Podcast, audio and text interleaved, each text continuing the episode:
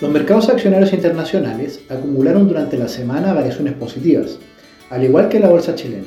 Por otro lado, el dólar anotó una baja en gran parte de la semana, rondando el nivel de los 800 pesos.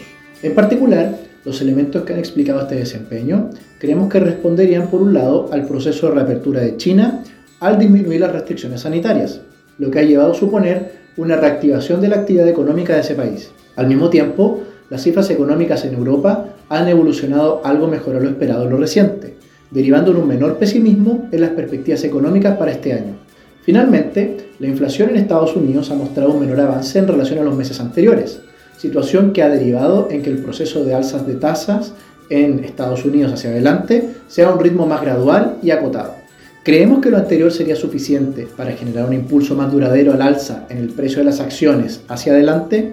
En nuestra opinión, estimamos que aún existen motivos para estar cautos hacia adelante, principalmente porque esperamos un débil desempeño de la actividad global debido al bajo dinamismo del comercio internacional y condiciones de acceso al crédito más restrictivas por los mayores niveles de tasas de interés.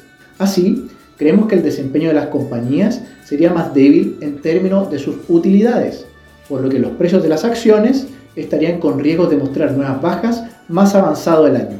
De este modo, mantenemos nuestra preferencia por inversiones de renta fija, como son los bonos de empresas o del Estado, en relación a inversiones de renta variable, como acciones de compañías. Lo anterior creemos que se encuentra bien reflejado en nuestros fondos Visa Digital Estrategia Conservadora, Balanceada y Agresiva, los cuales a través de una gestión activa por parte de nuestro equipo de inversión permiten acceder a un portafolio diversificado con el fin de capturar de mejor forma los movimientos en los mercados financieros. De este modo, te invitamos a visitar nuestra página web banco.vice.cl inversiones para revisar nuestras estrategias, opinión del mercado y recomendaciones de acuerdo a tu perfil de inversionista.